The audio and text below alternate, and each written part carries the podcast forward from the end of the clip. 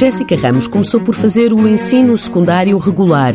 Inscreveu-se em Ciências e Tecnologias para seguir Psicologia. A experiência não foi boa e decidiu experimentar a área de hotelaria, que a irmã também tinha seguido.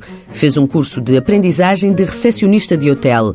A grande mais-valia foram os estágios incluídos no currículo. Durante a formação, ou seja, nas aulas, nós vamos dando a parte teórica, mas só mesmo nos estágios é que temos a noção do, do que é que fazemos, do, da dificuldade, neste caso que é, um, dos procedimentos e isso, porque nas aulas vamos aprendendo um, os procedimentos e isso, mas cada hotel trabalha da sua maneira, por isso só mesmo nos estágios é que nós temos a noção do que é que se passa. O estágio final foi feito no Hotel H10 Duque de Lolé e Jéssica sentiu que estava bem preparada. Já tinha estágios, um de pequena duração, mais ou menos de dois meses, o segundo é de três meses e meio, mais ou menos, e mesmo os, os formadores que, que eu tive sempre deram tudo por nós, sempre nos ensinaram tudo e fazíamos aulas práticas Claro que não era 100% do que nós fazemos no dia a dia, mas, mas dava para ter noção. No H10 correu bem e foi convidada a ficar. Foi muito bom.